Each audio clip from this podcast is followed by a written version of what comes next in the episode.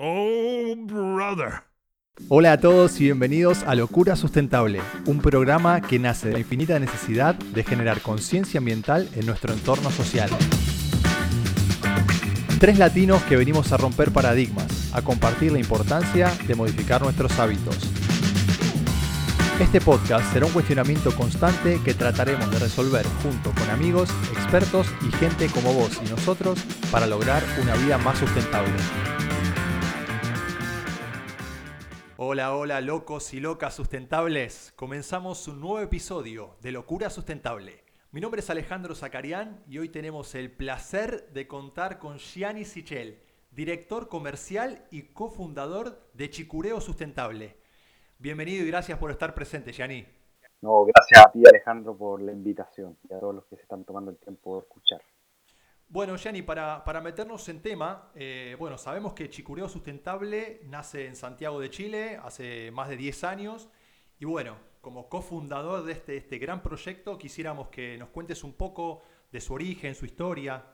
Perfecto. Esto nace un poco, Alejandro, eh, a raíz de ciertos problemas que se estaban generando en una zona de la ciudad, eh, particularmente en la zona de Colina, Lampa, Chicureo, que es una zona de Santiago por la explosión demográfica que tuvo esta zona y por la generación de residuos orgánicos en aumento, principalmente lo que es restos de poda, lo que estaba produciendo mucha quema ilegal, independiente de que el municipio trataba de alguna forma de controlarlo, el espacio ser tan grande, se generaban ciertas quemas eh, eh, ilegales, ¿no? Em, y a partir de eso eh, nace este proyecto que hoy día, claro, el más icónico que tenemos es Chibura Sustentable, pero que hemos ido replicando en otras regiones del país con la intención de manejar los residuos orgánicos, tanto categoría 1, que son las podas, las ramas, todo lo que es eh, restos de poda, ¿no? Y ahora, hace ya tres años, los residuos eh, categoría 2, que son todo lo que es restos de comida, principalmente industrial y comunitario de casas, bancos, colegios, universidades,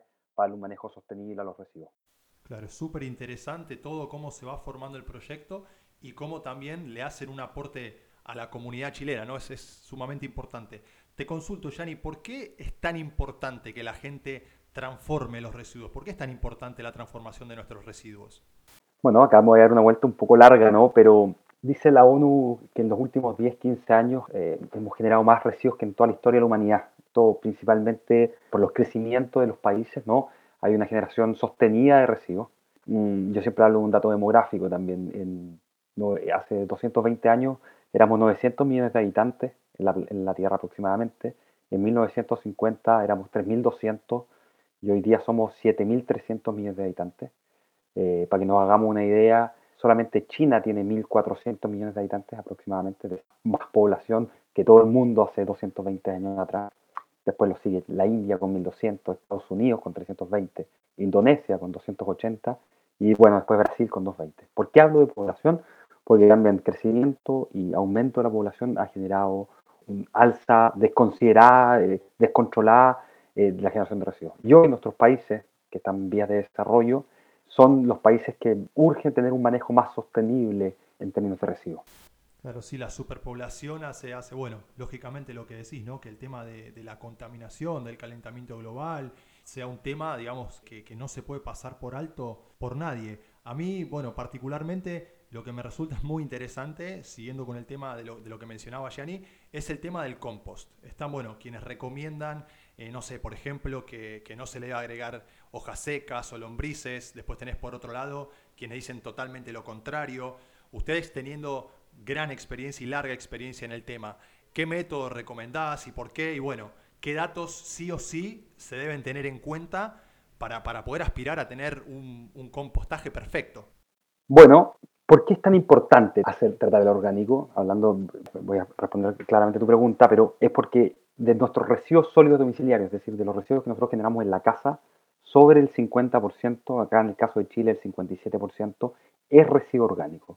Si ese residuo orgánico nosotros no lo tratamos, termina en un relleno, en un vertedero, generando gas metano, conectando a la pregunta anterior y todo lo que esto provoca. Se habla que el 6% del, de los gases de efecto invernadero vienen de la descomposición, de la mala descomposición de los residuos. En específico, nosotros tratamos dos técnicas, que es el compostaje y el vermicompostaje, que son técnicas completamente diferentes. Por un lado, el vermicompostaje es la lombricultura, que tiene que traer con, un trabajo de descomponedores, varios y múltiples descomponedores, entre ellos la lombriz californiana, tiene un manejo donde la recomendación, dependiendo del espacio, cambia. Es decir, en una casa uno puede tener más fuentes, por ejemplo, de nitrógeno y de carbono. Carbono lo entendemos como todo lo, todo lo que es café, ¿no? Así en términos prácticos. Y, el nitrógeno el alimento. Entonces ahí uno tiene que hacer un manejo bastante balanceado. Y por otro lado, uno tiene esto que ya es más industrial, que es el compostaje, que son pilas y manejo con cierto tipo de maquinaria. Claro. Y si bien, digamos, poco a poco, ¿no? Bueno, ahora con, el mayor alcance de las redes sociales y, demás, si bien poco a poco la gente va tomando conciencia, creo que aún es bastante bajo el porcentaje que recicla, o sea, que, llegamos a reciclar o a recuperar, ¿no? Sí, sin duda. Tenemos un ejemplo, que, en general las métricas de Chile en esto está avanzado la región, pero si tú lo comparas con los países de la OECD, somos el penúltimo país en, en la materia. Acá en Chile el 10% de los residuos reciclan y en términos orgánicos menos del 1%. Y si a eso le sumamos que en el caso del territorio chileno, sobre el 70% del suelo, y esto pasa en general en toda la región, sobre el 70% del suelo está degradado o en vías de estarlo, es decir, se le han echado tanto químico para sacarle rendimiento al suelo que la única forma de recuperarlo es con materia orgánica, que justamente viene de nuestros residuos, el relato es bastante, tiene bastante lógica, ¿no? Eh, ocupemos los residuos que estamos no utilizando, que los estamos enterrando y no manejando, para recuperar los suelos que necesitamos para, por ejemplo, producir alimentos. Claro, totalmente. Ese, ese grado tan alto ¿no? de, degradación del suelo habla un poco también de la falta de conciencia que tenemos muchas veces los seres humanos para tratar de cambiar un poco los hábitos. Cuando ustedes iniciaron el proyecto, ¿qué tan degradado se encontraba el suelo? Ahora me marcas un 70% que, que me, bueno, me llama sorpresivamente la atención, ¿no? Me parece que es un valor muy alto. Pero, pero hace 10 años atrás, ¿qué tan degradado se encontraba? ¿Se llegó a ver un cambio paulatino o justamente esto de, de nuestros malos hábitos que solemos tener los seres humanos hacen difícil que ese cambio se vea? Bueno, en general no se hacen muchos estudios en torno al suelo. Esto, este, este informe es del 2014. cuando hablo del 70%, el 2014 del Congreso, ¿no? del Congreso Nacional. Cuando hablo del 70% es de suelos que están degradados o en vías de estarlo. ¿Qué quiere decir un suelo degradado o en vías de estarlo? Que tiene menos de 5% de materia orgánica. Es decir, tú vas, tratas de plantar y es un suelo completamente erosionado. Probablemente, y si seguimos con las conductas, eh, de repente desde la agricultura moderna, ¿no? de, buscar rendimiento en base a utilizar mucho químico y a, pedirle mucho rendimiento al suelo, vamos a seguir degradándolo. Si a eso uno le, le suma la escasez hídrica y una serie de problemas y de conflictos medioambientales más globales, bueno, el tema pasa a ser urgente. Claro, por lo que me decís, el, futuro no se ve demasiado alentador, lamentablemente. Pero también, bueno, sé que ustedes han tenido, por ejemplo, visitas de colegios y bueno, no creo que eso es una herramienta fundamental para que poco a poco el cambio sea cada vez más masivo. Bueno, como cofundador de este gran proyecto, ¿vos qué tan comprometida ves a las nuevas generaciones?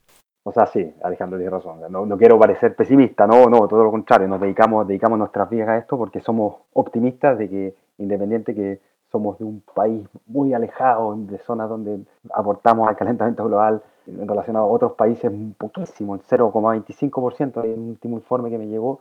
Obviamente que nuestra lucha es diaria y creemos que se pueden generar cambios, por lo menos de forma local, ¿no? Y dicho eso, nosotros, claro, tenemos un, un trabajo con la comunidad escolar, comunidad universitaria, donde los recibimos en algunos de los puntos verdes, puntos orgánicos, o vamos a dar charlas directamente en los colegios y universidades porque entendemos y porque vemos mucho interés, no solamente porque nosotros queremos hacerlo, sino porque hay mucho interés en las generaciones venideras, digamos, por, por cambiar ciertos hábitos, ¿no? Y por entender y por actuar tal vez en otro cambio, en otra sintonía. Sí, eso sinceramente lo, lo veo como algo fundamental. Bueno, también sé que brindan, como decías vos, seminarios, charlas, asesoramiento y demás. Quería saber actualmente qué, diferentes eh, productos están comercializando y qué tan comprometida está la gente, ¿no? Se ve también en sus redes sociales que son muy activos y bueno, que la gente va utilizando sus productos como para hacer también un poco más fácil el proceso de todo lo que mencionabas vos anteriormente. Sí, nosotros estamos en hoy día cinco regiones del país con más de 50 puntos de distribución en la región metropolitana, es decir, Santiago. Y hemos tenido, no nos hemos obsesionado por los volúmenes de productos, sino por la calidad del producto y por lo tanto estamos bien en lo que produce ese punto orgánico que es Chicureo Sustentable. Hoy día nuestra misión es llevar la valorización a las regiones del país y evitar, por ejemplo, la huella de carbono que producen nuestros camiones cuando van a despachar estos productos que perfectamente podríamos producir de forma local en otras regiones del país, porque los insumos están. Entonces, como dices tú, tenemos muy buena llegada con los clientes porque, claro, dedicamos un poquito más de tiempo y, hoy día el sustituto que presenta el mercado es la tierra de hoja, que al final se extrae de forma ilegal de los suelos precordilleranos, por lo tanto erosiona los suelos y también ahí mucho de la educación y de la comunicación ha, estado en torno a eso, a, ok, tengamos un jardín con todas las propiedades que uno quiere, pero evitando romper el jardín más importante quizás, que es el bosque o los suelos precordilleranos, donde están la mayoría de los ecosistemas, ¿no? Bueno, Jenny, sinceramente es interesantísimo lo que decís. Creo que este va a ser un episodio de nuestro podcast que va a marcar la diferencia. Sinceramente creo que es esos que tenés que dejar como favorito y escucharlo a medida que va, que va pasando el tiempo, ¿no? Para ver en qué, en qué uno está evolucionando. Sinceramente todo lo que decís eh, nos llama a reflexionar, nos llama a, evolucionar, a comprometernos más con el medio ambiente. Y bueno, la verdad que es una charla riquísima, te agradezco por eso. Eh, ahora, bueno, para ir cerrando, quisiera preguntarte algo más personal, algo que siempre le preguntamos a nuestros invitados. Quisiera saber si pudieras cambiar algo en el mundo, ¿qué sería? Wow. Em, yo creo que esa lógica de tal vez la ambición, ¿no? Como creo que somos, creo que estos tiempos que estamos viviendo, eh, la reflexión tiene que estar en torno a eso, cuánto realmente necesitamos para estar bien, para tener una, una vida donde uno le pueda dedicar el tiempo no solamente a producir, sino que a otras cosas, ¿no? que también son igual de importantes. Lo que los griegos alababan mucho, el, tiempo del ocio, el de compartir con la familia, con los amigos. Entonces, como que creo que en, eso hay que ejercitarse, ¿no? Eh, eh, de ¿no? De no querer la tierra completa para uno, sino que se vive mejor compartiéndola. Y por último, terminar de responder eso, eh, quiero dejar los invitados también desde Argentina. Estamos trabajando en un par de proyectos en Perú. Eh, vamos a lanzar ahora Local Compost, con eh, tratar de, clavar estas banderas y de ayudar a emprendedores locales de distintas partes, en el caso particularmente de Chile, pero como te digo, se abrió ahora Perú y por qué no pensar en poder hacer esto también de la gestión de residuos de forma local en un país hermano como, como la Argentina, ¿no? Excelente, Gianni, excelente. Esperamos ansiosos que bueno, esto se vaya ramificando, que se pueda crear ¿no? este, este movimiento quizás latinoamericano. Eh, desde nuestro lado, bueno, felicitarte, felicitarlos por el proyecto. La verdad que es maravilloso lo que hacen. Y bueno, a vos particularmente quiero agradecerte por haber sido parte de este episodio de Locura Sustentable. Sinceramente fue un placer contar con tu presencia. Y bueno, ahora si querés, contanos cómo la gente puede ponerse en contacto con ustedes. Bueno, los invito a ponerse en contacto por Instagram, puede ser Chicureo Sustentable o también por eh, correo gianni.chicureosustentable.cl, donde le explicamos un poco cómo, cómo emprender en esta área, si te gustan los residuos, la revalorización, la transformación de las políticas públicas, el trabajo en zonas locales, bueno, quizás esto puede ser una, una buena alternativa. Y a ti Alejandro, darte las gracias por tu programa, porque sin duda es un aporte los medios de comunicación tienen un rol fundamental en el cambio del paradigma, lo que hoy día se le critica mucho a la ciencia, a la COP, a, la conferencia de las partes quizás, o a la CBC, que fallan en la comunicación. Creo que usted y este tipo de programa eh, aporta muchísimo para que la opinión pública eh, empiece a poder visibilizar en un lenguaje cotidiano los cambios que necesitamos eh, en la transformación de nuestra sociedad, a una sociedad más, más justa y más sostenible en el tiempo. Totalmente, Gianni. Y bueno, nuevamente el agradecimiento es mío. Bueno, locas y locas sustentables, así llegamos al final de nuestro episodio. Muchas gracias por acompañarnos. Recuerden suscribirse y los esperamos en el próximo episodio. Esto fue Locura Sustentable.